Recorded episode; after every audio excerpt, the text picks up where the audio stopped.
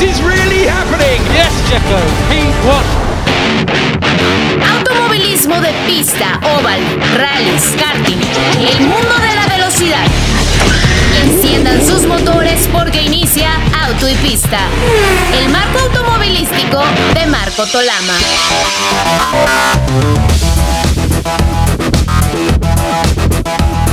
¿Qué tal amigos? Qué gusto saludarles. Bienvenidos a una edición más de Auto y Pista. Soy Marco Tolama, acompañado por Alex Rubio desde la bella ciudad de Querétaro, aquí en México, y por Pablo de Villota, eh, que en este momento se encuentra, por supuesto, en la bella Madrid, allá en España. Y, bueno, antes que continúe con, con, otra cosa, dándoles la bienvenida a todos ustedes, nuestros amigos, eh, quiero eh, saludar a nuestro productor, Brian Zulbarán, que el día de hoy nos está acompañando, pues no no por última vez, pues seguramente habrá de repente por ahí la oportunidad de que vuelva a trabajar con nosotros, pero sí hay crecimiento dentro de la compañía, lo que le va a impedir hacerlo regularmente y vamos a y le va a pasar la estafeta a Giancarlo Vital, nuestro joven eh, productor que bueno, se va a quedar ya con nosotros. Así que el día de hoy un abrazo a Brian, todavía cuando terminemos lo despediremos, pero por lo pronto nuestro agradecimiento por su trabajo y, pues nos lanzamos con el, el nuestro del día de hoy. Así que bienvenidos amigos. Gracias por escucharnos a través de las plataformas digitales, en su auto, a quienes esperan el podcast en el podcast, pero siempre agradecidos por su compañía, por su sintonía y desde luego porque precisamente esos cambios son los que vamos a ver a favor de que las cosas sean eh, siempre mejores y que la, las frecuencias les ofrezcan una mayor calidad de contenidos. Así que bienvenido Pablo, bienvenido Alex. Pues un placer como siempre estar aquí con vosotros desde el otro lado del Atlántico para comentar lo mucho que ha pasado hoy ahí en, Australia. Como bien decías, Marco, eh, antes de comenzar este pequeño circo que cada vez parece que se hace más grande, ¿no? Sí, la gran carpa, definitivamente, Pablo. Pues sí, una carrera muy, pero muy sui generis, eh, que se va a recordar por un buen rato. Eh, sobre todo que cuando suceden estas cosas, Pablo, eh, pues automáticamente se nos viene a la cabeza Abu Dhabi eh, 2021, entonces eh, pues es, es, complicado, ¿no? Eh, para todos, todos empiezan a, a, cuidar su decisión, su, su, declaración y su actuar, ¿no? Entonces, pero bueno, finalmente, o sea, tres arrancadas en un gran premio a la NASCAR como en el Circuito de las Américas, me parece que para la máxima categoría es, es inaceptable. Alex, bienvenido bienvenido, como siempre. Mi querido Marco, Pablo, amigos de Auto y Pista, qué gusto.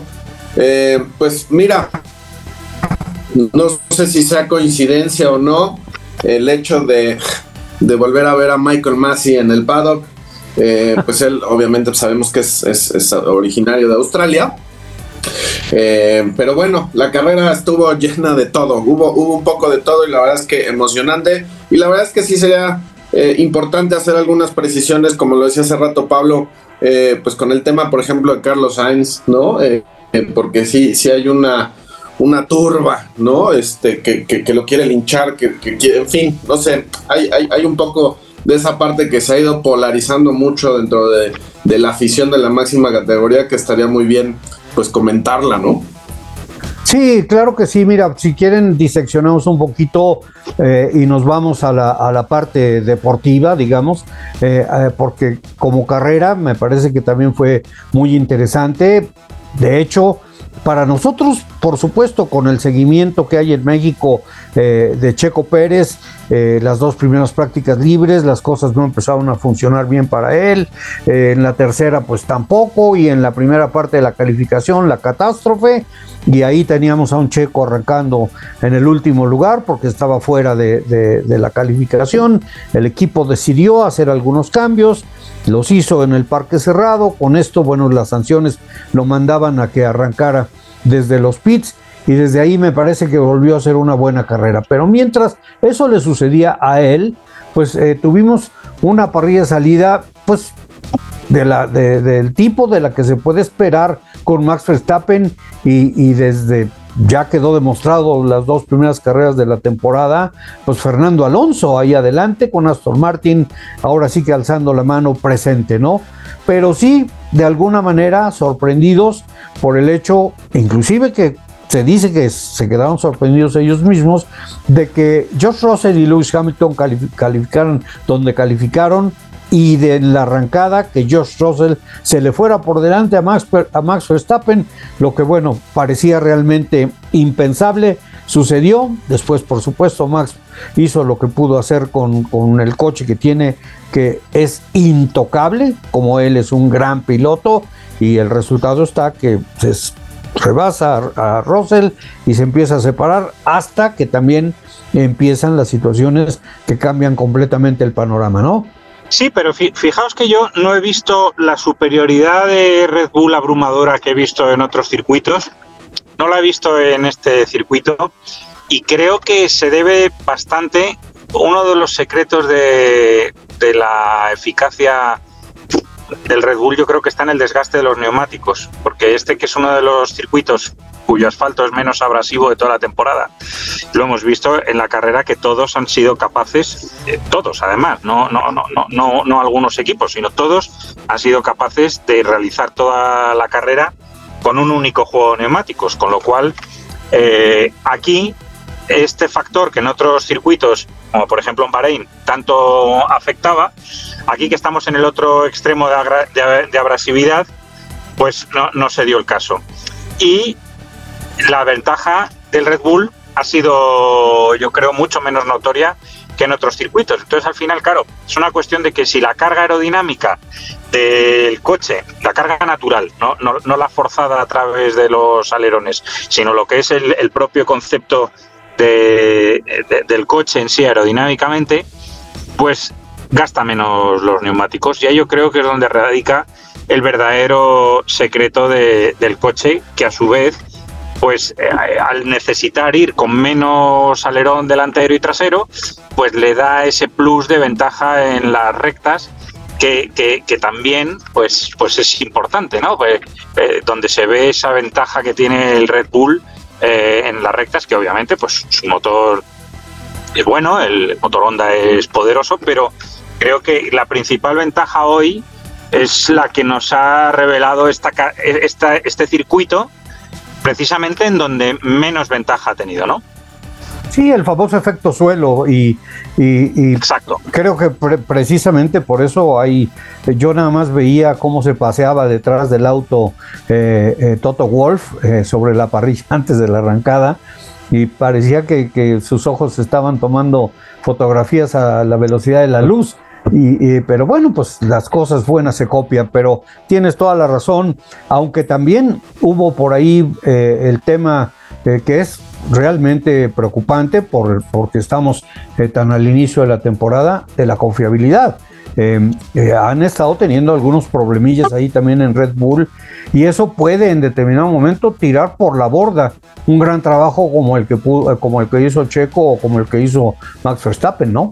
Bueno, yo, yo creo que también parte de que hoy Verstappen no haya mostrado una cara tan dominante como en otras carreras y también se ha visto que, mm, Checo, que ha hecho una gran remontada, pero tampoco ha progresado con, el poderío que muchas veces eh, le hemos visto en otras carreras. Y yo creo que esto también se debe a que tienen cierta inquietud en la confiabilidad en, Red Bull. Ha tenido durante el fin de semana algunos avisos, Max, algunos eh, ruidos. Yo creo que hay algo mm, de la caja de cambios probablemente, porque mm, yo creo que debe de estar ahí relacionado. Llevan las cosas quizás siempre tan al extremo Adrian Newey, que es bueno, gran parte del secreto del éxito de sus coches, pero que, que a lo mejor esté un poco eh, afectando la fiabilidad si se, si se pone todo muy extremo. Y, quizás yo creo que hayan, hayan ido, por así decirlo, a descafeinar un poco el coche hoy.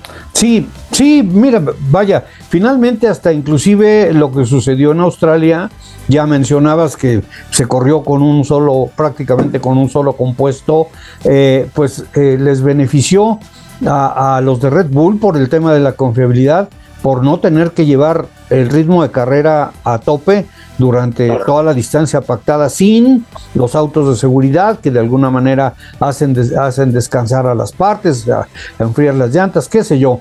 Entonces eh, eh, quizá por ese lado fueron algo afortunados, igual no pasa nada, pero lo, eh, lo que comentaba es que, bueno, pues está empezando también la temporada y, y, también por ahí entonces hay un talón de Aquiles que en cualquier momento se puede manifestar en la forma de una falla, ¿no? Y bueno, recuperamos a Alex, Alex, pues no sé si pudiste escuchar lo que comentábamos, pero, pero bueno, decía Pablo acerca de que, bueno, no fue lo espectacular Max Verstappen o no pudo ser lo espectacular de las dos carreras anteriores, aunque por supuesto hizo una buena carrera, lo mismo que Checo.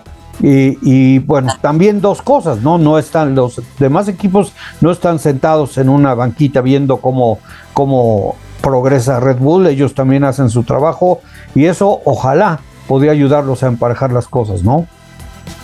Sí, por supuesto, creo que es una, un, elemento a destacar de, este fin de semana que por supuesto, eh, pues muy bienvenido, ¿no? El, el hecho de que tengamos o, hayamos tenido a los Mercedes ahí, eh, pues en, una calificación con una eh, cercanía relativa a lo que estaba eh, pues planteando Red Bull, ¿no? Con esa superioridad con la que se mostró en las carreras anteriores, la verdad es que eso es lo que queremos, eso es lo que necesitamos que, que, nos ofrezca la Fórmula 1, mucho más competitividad y el hecho de que, bueno, sume al trabajo que ya ha estado haciendo Aston Martin eh, pues por supuesto que anima mucho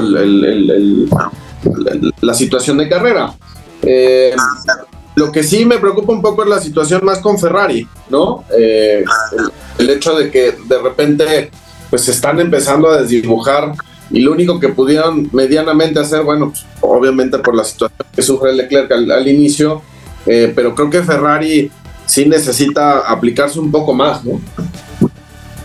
Sí, bueno, por supuesto, sabemos que, está sufriendo, como está sufriendo Fred Basser por eh, lo que le heredaron, pero también me parece, Pablo, Alex, eh, seguramente ustedes también eh, pueden coincidir, este, creo, en que pues ya se nota un poquitín, un poquitín del cambio, de, se nota un poquito la filosofía de, Fred Basser, la, forma de trabajar, porque bueno, pues son las mismas armas, ¿no? Entonces, eh, de repente se veían bien. Y me parece que es infortunado lo que pasó con Carlos Sainz y, Fernando Alonso, porque eh, él estuvo como por, estuvo por encima de Charles Leclerc. Eh, creo yo que tuvo un mejor fin de semana Carlos que, que lo que tuvo el Monegasco. Y bueno, también la otra situación está en que con todo lo que pasó, las, los resultados, las posiciones eh, de la carrera con tres campeones del mundo ocupando los tres, primeros, los tres lugares del podio, con, con, Lance Stroll metiéndose ahí adelante en cuarto, Checo llegando al quinto, Lando Norris salvando eh, cara, al igual que Oscar Piastri para, para McLaren y la gran actuación de Nico Hulkenberg.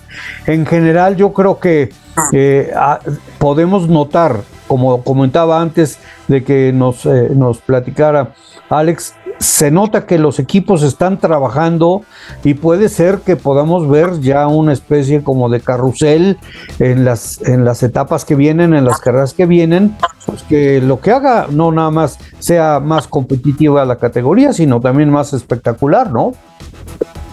Sí, bueno, yo, yo creo que también, eh, un poco así en broma, Fernando Alonso le reprochaba a Luis Hamilton porque, que hubiera dicho eh, que nunca había visto en su vida un coche tan dominante como el Red Bull. Y claro, eh, le dijo Fernando Alonso, dice, a ver, yo he acabado el otro día a 20 segundos del Red Bull y eh, en el 2014 y 2016 el segundo clasificado estaba un minuto. o sea, cuando, cuando ganaba Hamilton y decía, bueno, debe ser que se está haciendo mayor, ¿no? Porque se le están olvidando las cosas. Y se, bueno, le, se le está suavizando el carácter. Claro, entonces, bueno, lo decía así un poco entre prueba porque se ha visto luego al término de la carrera que tienen muy buena relación entre los dos y que no hay mala sangre entre los dos. De hecho, yo creo que hay mucho respeto y yo creo que hasta están disfrutando mucho el, el, el poder pelear eh, por, posiciones de mérito eh, como han hecho hoy y, yo creo que eso es bueno para la Fórmula 1 y para los dos que se, que, que se sientan competitivos, es muy motivador. Pero lo que está claro es que Mercedes, con este coche que parece que es un desastre, una ruina, bueno, pues han, estado cerca de hacer la pole position y han liderado en algún momento de la carrera y ha acabado Hamilton segundo y no tan lejos de Verstappen. O sea que, que sí, todavía no están al nivel de Red Bull, pero que tampoco descartemos que de aquí a un tiempo estén en condiciones de luchar por la victoria. Y, eso al final, bueno, pues, pues es bueno. Y Ferrari para mí es un poco más incógnita, un poco por lo que comentaba antes del factor de los neumáticos, porque el verdadero talón de Aquiles está en los neumáticos, en el desgaste demasiado grande, porque el coche es rápido, eso está claro que el coche, el Ferrari es muy rápido a una vuelta. Eso, eso, ya lo han demostrado y no cabe duda. Pero eh, eh, en este circuito, precisamente por, por, por, ese asfalto menos abrasivo, se notaba menos. Ahora tengo la incógnita de ver si ese buen rendimiento del Ferrari que, con Carlos Sainz que hemos visto a lo largo del fin de semana, pues se traslada a otros circuitos. ¿no? Eso es, ese, ese, va a ser un poco el punto clave para ver si Ferrari también se va a sumar a lo largo de la temporada o realmente no les va a quedar otro remedio que dar por descartado este año y pensar ya en el siguiente. Sí, pues yo creo que con esta situación eh, eh, es bienvenido el hecho de que China haya salido del calendario porque hay un lapso interesante ahorita entre esta carrera en Australia y la que viene, en el que los equipos van a poder trabajar. En este, en este caso, pues algo tendrá que hacer Ferrari para, para cambiar la situación que están viviendo con el tema de los neumáticos. Entonces, eh, y además, pues aparte de lo que viene después, eh, que, que es eh, Baku, si no estoy equivocado, pues la mayoría de los equipos también están diciendo que van a presentar una actualización importante que no será la última, por supuesto, para Imola. Entonces, pero en este momento tienen un, lapso interesante para trabajar, ¿no? Sí, por supuesto, como dices bien, es, es Baku la, la, siguiente fecha y creo, que eh, pues habrá ahí algún, algún espacio de tiempo, ¿no? Eh, como para poder hacer ajustes y, llegar en una mejor condición.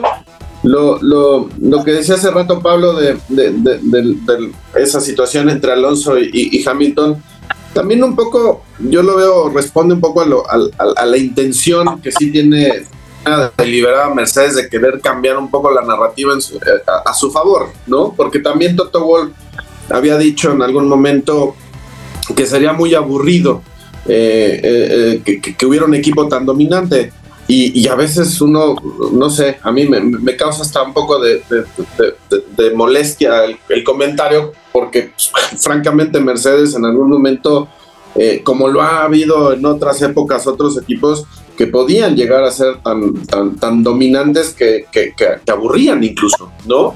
Y, y yo no estoy viendo esa situación en esta temporada porque al menos creo que eh, si Red Bull está en esa condición tan dominante, por lo menos tenemos a sus dos queriendo pelear, lo que en su momento pues únicamente ocurrió entre Rosberg y Hamilton, eh, y más provocado por Rosberg que por, por el equipo, porque el equipo quisiera eh, dar un poco más de, pues, de, competitividad a lo que ocurría, al, menos adentro del equipo. Entonces, es, es interesante lo que estamos viendo en función de cómo se van acercando eh, algunos equipos, en algunas pistas va a ser así y en otras me parece que Red Bull va a volver a poner eh, pues esa, esa gran diferencia que marcan hoy y, la van a hacer muy evidente, pero bueno, pues ojalá sigan ese camino, ¿no? Sí, bueno, y, y, Pablo, eh, también está el tema de la reconfirmación del poderío de Aston Martin con la posición en la que terminó Lance Stroll, ¿no? Sí, bueno, yo, yo, yo creo que ahora ya Aston Martin no es, no es una sorpresa. O sea, ya ahora Aston Martin yo creo que se confirmó en el anterior Gran Premio que ya, bueno, pues están inmediatamente detrás de, Red Bull. Y luego yo creo que al final, también un poco con carreras como, como la de hoy, eh, no hemos podido ver el, el desenlace final que hubiera pasado de no haber mediado el accidente pero también demuestra un poco eh, lo, que es la veteranía en la competición, ¿no? Porque ahí, ahí veías el valor de un Lewis Hamilton y de un Fernando Alonso, que, perros viejos que se las saben todas cómo desenvolverse en este tipo de carreras complejas, que tienes que conservar los neumáticos, que tienes que saber cuándo apretar más, cuándo apretar menos. Y, y la verdad es que, bueno, es, eh, dicen que en las carreras todo es el coche y mucho es el coche, pero al final eh, es esa parte del piloto que, que, termina de empujar un proyecto al alza como es Aston Martin, que yo creo que es lo que les está pasando ahora ahí, a diferencia, por ejemplo, de lo que ocurre en Alpine. Alpine hoy se ha visto con Gasly, que ha hecho una gran carrera, tienen un buen coche. El coche se ha visto que, que, va bien y, en las rectas es muy rápido. ¿Y, y, qué es lo que les falta? Pues yo creo que, no, no pilotos rápidos, porque tanto Gasly como Con han demostrado ser pilotos rápidos, sino ese plus que te da ese tipo de pilotos como Luis Hamilton o Fernando Alonso con, con, esa veteranía y ese liderazgo que, te permiten en momentos clave de la carrera marcar esas pequeñísimas diferencias, ¿no? Porque al final hablamos de un deporte que, que todo se decide por detalles pequeños, ¿no? Y, yo creo que, esa llegada de, Fernando Alonso a Aston Martin, pues ha, sido ese factor, ¿sabes?, de, de hacer ese pequeño plus.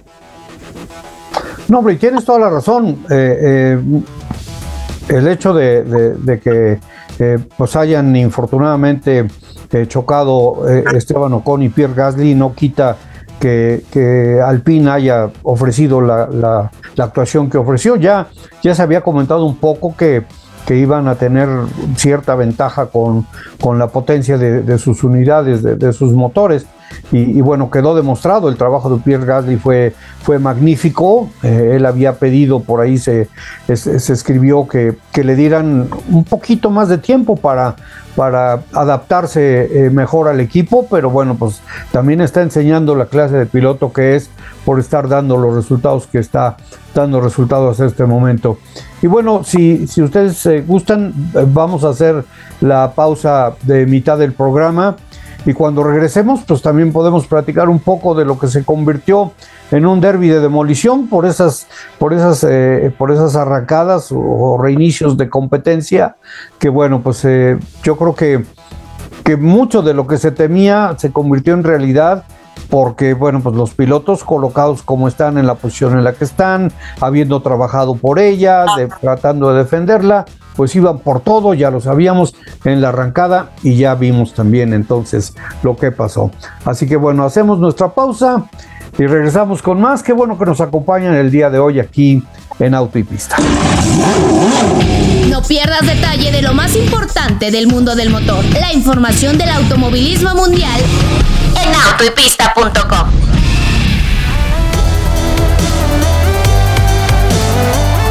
Bueno, pues estamos eh, de regreso y por supuesto comentando aquí con Pablo de Villotas de Madrid, Alex Rubio desde Querétaro en México, su servidor Marco Tolama en la Ciudad de México, acerca del Gran Premio de, Australia que, de alguna manera, bueno, pues, eh, eh, positivo porque pues, dos años no tuvimos gran premio en esta plaza por el tema de COVID, ha habido cambios en la superficie, ya comentaba también, seguramente esto tiene que ver con el tema de lo que platicaba Pablo del, de las llantas y el desgaste, eh, esas, esas, eh, la curva 9, el, el, complejo de la primera y la segunda curva, el dolor de cabeza que fue la tercera curva para algunos, especialmente para Checo Pérez, que por cierto, en el momento de una de los de uno de los eh, pues pues ahí de los desastres que se que se eh, dieron que se organizaron de las catástrofes ahí Checo Pérez bueno pues me parece que de algo sirvió que se saliera tantas veces en esa curva porque se fue derechito por por la vereda que lo que lo salvó no ya, ya, ya se lo sabía ya al final esto, esto es lo que demuestra muchas veces, ¿no? Que llevan como una especie de computador a bordo los pilotos que inmediatamente eh, van introduciendo datos al disco duro para, para, evitar todo este tipo de situaciones que, van aprendiendo, ¿no? Pero ahí, eh, fíjate que estábamos hablando un poco de, de, todo lo que era toda esta cuestión de los pilotos y la situación. Es verdad que muchas veces eh, sí, los pilotos cometen sus errores, pero yo lo que he visto hoy también un poco es que a veces, eh, mm, por así decirlo, se tienta mucho a la suerte. Es decir, eh, e-, era muy previsible que si tú sueltas a 20 leones en una salida en parado a dos vueltas del final, que vaya a haber lío.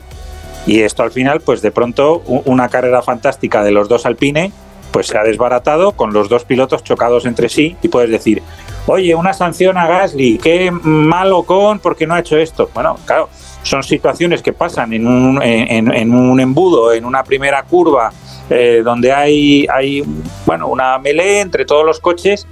Bueno, pues es que a quién le puede sorprender al final que esto ocurra. Yo, yo muchas veces digo, sí, eh, Claro que tienen responsabilidad los pilotos, pero, pero también un poco eh, con, con algo de sentido común se podría haber evitado quizás en lugar de salida en parado haber hecho una salida lanzada. No sé, yo creo que son cosas que podríamos un poco comentarlas porque eh, es eso, ¿no?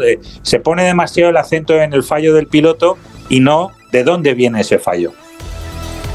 Sí, definitivamente ahora también ya lo mencionaba Alex eh, cuando comentó que por ahí andaba Michael Massey.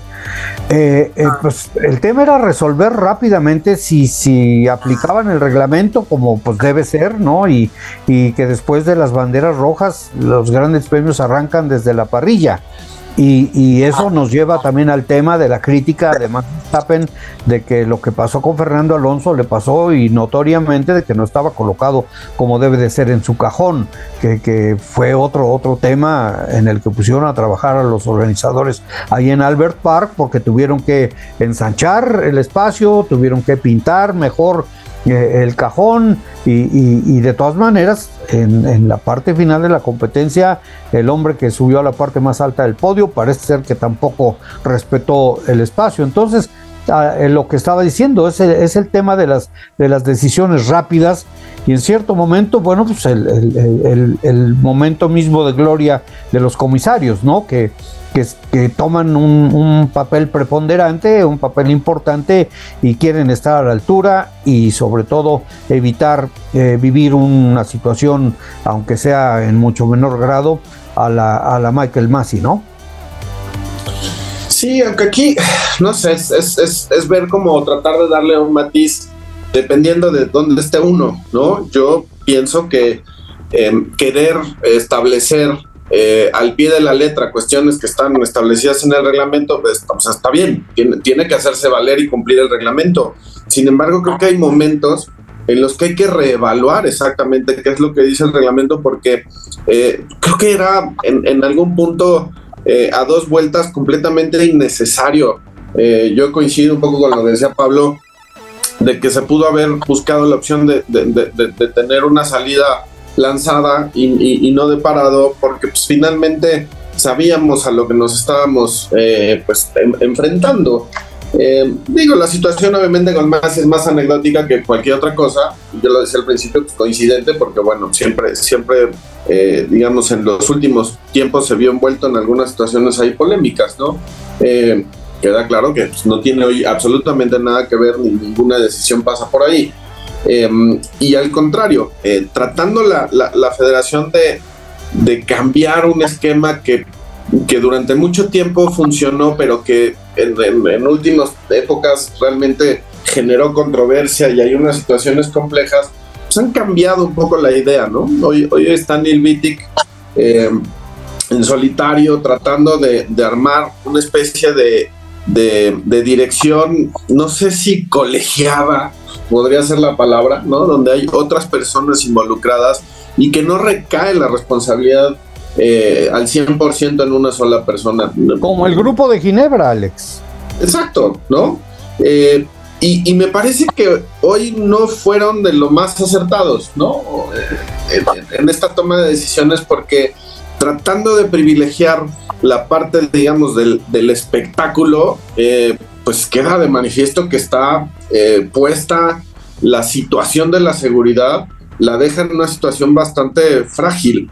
Y, si eso es lo que se pretende cuidar, eh, pues me parece que no, no, no fue el caso. Habrá que revisar esa, esa, esa partecita en el reglamento como para tratar de encontrar un mejor mecanismo que sí sea más seguro y que no creo que, que, hubiera demeritado en la parte, digamos, del espectáculo, porque todos hubieran estado en una condición de ir a pelear por la punta, pero bajo otras condiciones, eh, sin afectar, ¿no? Aquí hubo el caso específico de Haas, de, de Hulkenberg, que fueron los únicos que protestaron por el resultado, porque obviamente no salieron beneficiados, pero en el otro caso, eh, pues digamos que Alonso, el mismo Checo, ¿no? Pues ellos les convino una situación como esta. Y no porque no hubieran trabajado durante la carrera, simplemente por la circunstancia en la que se da al final y que ya no se ven eh, perjudicados por esta situación, ¿no?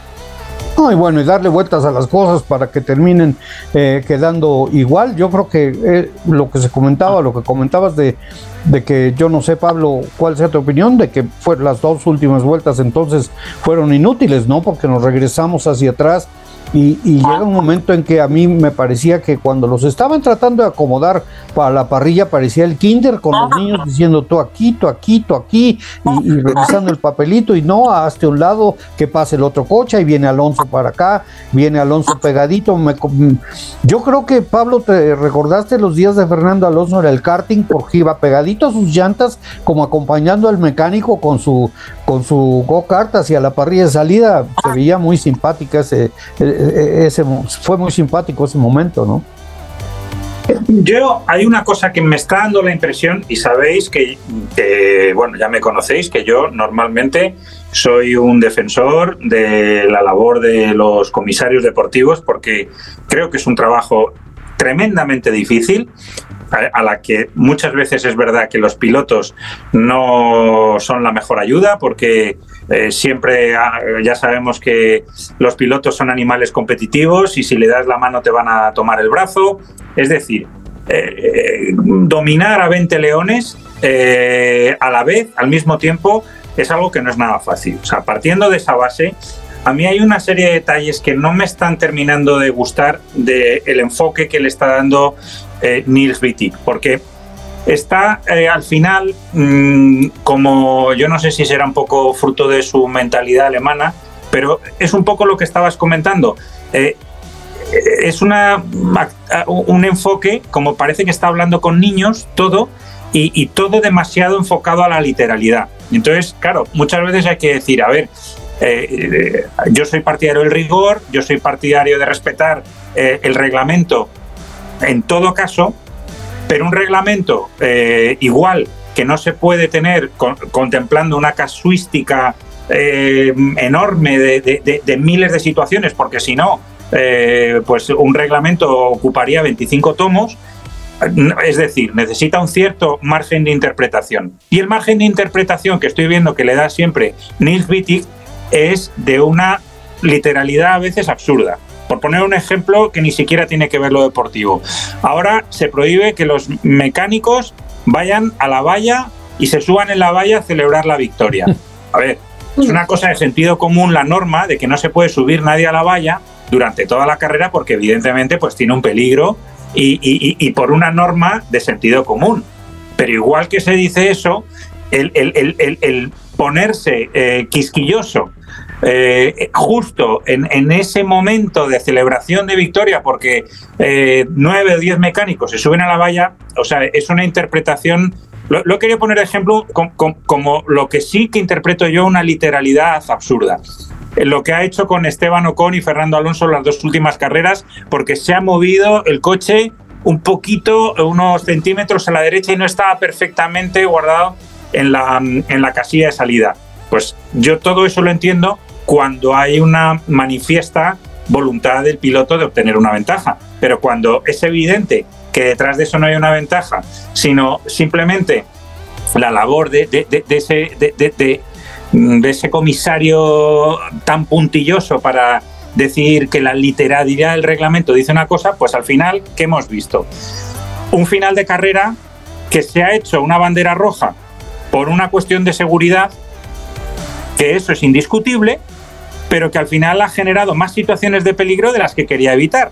Entonces, la literalidad es lo que demuestra ahí que no es buena, porque si, si nadie discute que a lo mejor, sí, efectivamente, no vamos a acabar la carrera detrás de un coche de seguridad, porque eso mata el espectáculo, pero mm, tampoco vamos a, poner a los pilotos en una situación de, hacer una salida en parado a falta de dos vueltas. Es que todo aquel que haya visto, no, hace falta ver miles de carreras, el que haya visto dos a la tercera carrera de coches ya sabe que eso no es buena idea. Entonces, a mí es una serie de cosas que ya estoy viendo, eh, mm, detalles que no me indican que sea un enfoque desde mi punto de vista, acertado de, la aplicación del reglamento.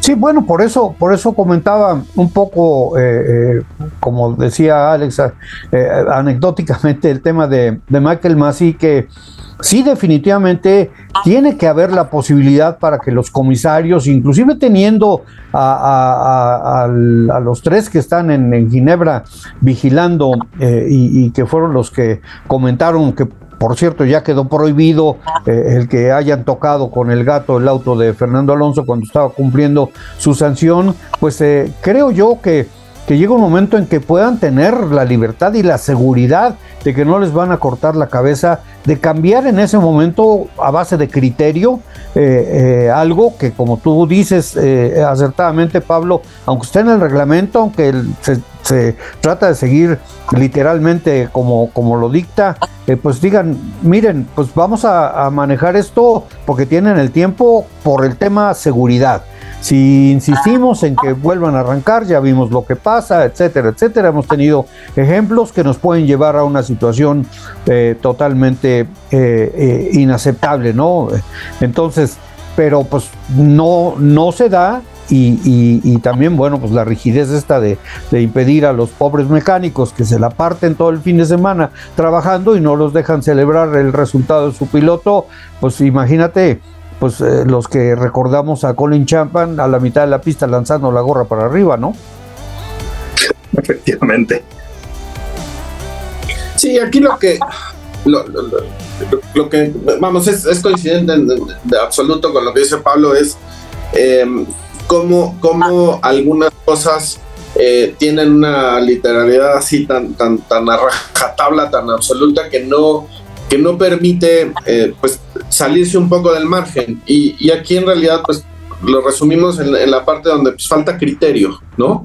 Criterio para tomar una decisión en función de lo que está por, por, por venir eh, y a veces no, no, no tener como esa capacidad de lidiar un poco entre, híjole, nos van a nos van a linchar aquí porque estamos eh, atentando contra la parte del espectáculo, eh, el tiempo de televisión, eh, pero por el otro lado argumentamos cosas como el, que no se suban los, los, los, mecánicos a celebrar a la, valla por un tema de seguridad, ¿no? O sea, ahí, ahí es donde...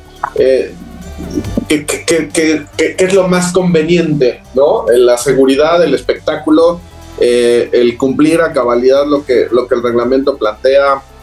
En fin, creo que, creo que hay mucho trabajo por delante eh, para dirección de carrera. Eh, y también me, me llama un poco la atención que yo no vi durante la carrera prácticamente ninguna toma que estuviera dirigida o enfocada al tema de las asistencias, de ver cómo estuvieron trabajando.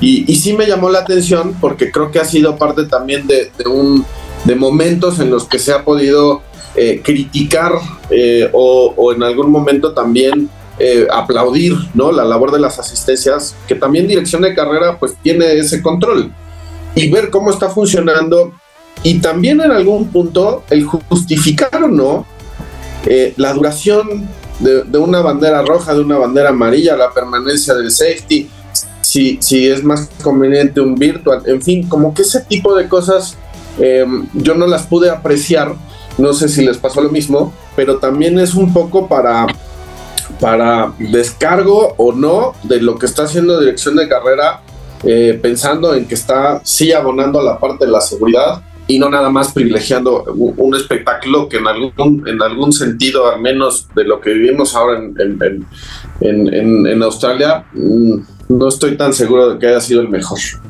Por eso comentaba un poco en el sentido de, si hay un cierto, o sea, temor de, de tomar una decisión que, vaya a ser la, la incorrecta y, y, echarse al mundo encima, en fin, pero total, que, que, creo yo, pues ya pasó, a toro pasado por supuesto, que la carrera fue espectacular. En Liberty Media deben estar encantados de la existencia porque pues ya tienen un capítulo extra para Drive to Survive. Entonces, eh, que, que, que muchas veces es lo que se está empezando a criticar en el sentido de que se quiera volver a la Fórmula 1 un, un, absoluto circo, ¿no? Entonces ya tuvieron su, su, su, capítulo porque va a ser muy interesante ver eh, cómo lo transforman, pero eh, deportivamente, como habíamos empezado a, comentar eh, en el inicio del programa, me parece que la carrera eh, fue buena, el trabajo de los pilotos fue bueno, eh, la competitividad eh, es recuperada por algunos, eh, por ejemplo, me parece que hubo avance por parte de, de McLaren, ya mencionabas Alpine, Pablo, en fin, lo que está pasando con Aston Martin, lo que también está pasando con Mercedes y que bueno, pues la verdad de las cosas es que es afortunado porque estamos viendo una Fórmula 1 que avanza, ¿no? Sí, ahí es verdad que, que, yo creo que mmm, lo de un poco lo del espectáculo tampoco tenemos que eh, quizás identificarlo siempre como algo negativo. O sea, eh, la frontera luego lo que hablábamos al principio entre que la cosa se convierta en un circo o que de verdad se preocupen para que eh, el espectáculo deportivo pues prime y, funcione. Yo creo que, esa es la frontera mmm, muchas veces eh, difícil de manejar, ¿no? Y, qué es lo que hay que trabajar. Pero yo creo que eso también tiene que ver mucho con la consistencia en las decisiones. Es decir, si tú sancionas a Carlos Sainz por haber dado ese golpe, que normalmente en una salida muchas veces es un incidente de carrera, tiene que ser o un incidente de carrera siempre o una sanción de 5 segundos siempre.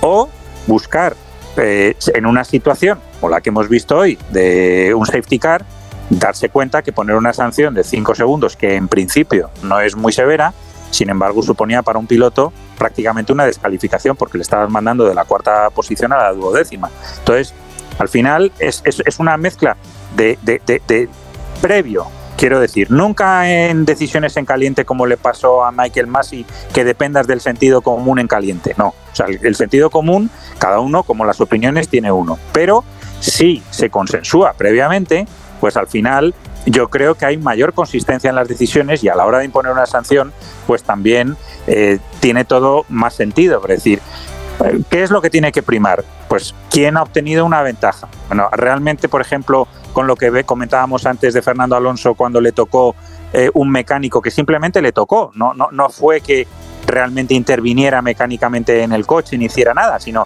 simplemente que, que, tocó con, eh, la palanca trasera eh, al parar.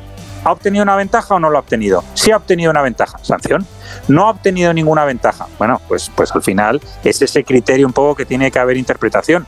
Golpe de Lance Stroll y Charles Leclerc en, en la primera curva cuando sale la carrera. No hay sanción, es un incidente de carrera. Y una cosa prácticamente igual, ya, pero es que no es la primera vuelta. Bueno, ya lo sé que no es la primera vuelta, pero es como si fuera una primera vuelta porque se ha dado una salida en parado con lo cual es de sentido común que aunque eh, una cosa se hable siempre de ser una especie de más mmm, permisivo en una primera vuelta, tienes que entender que si se hace una salida en parado, si haces tres o si haces diez, todas las salidas en parado son primeras vueltas. Es decir, eso es una cuestión a lo que iba de sentido común.